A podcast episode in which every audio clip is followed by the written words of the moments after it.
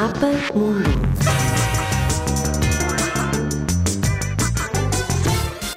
Mapa Mundo.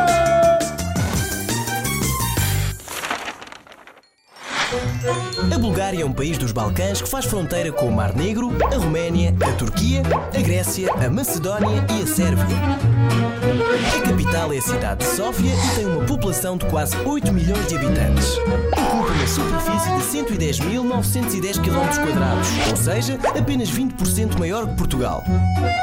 A língua oficial é o búlgaro, que é falado por cerca de 96% da população, e a bandeira é composta por três faixas horizontais de cor branca, verde e vermelha. A Bulgária faz parte da União Europeia desde 1 de janeiro de 2007.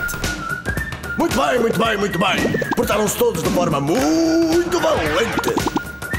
E por isso merecem partir para outras paragens.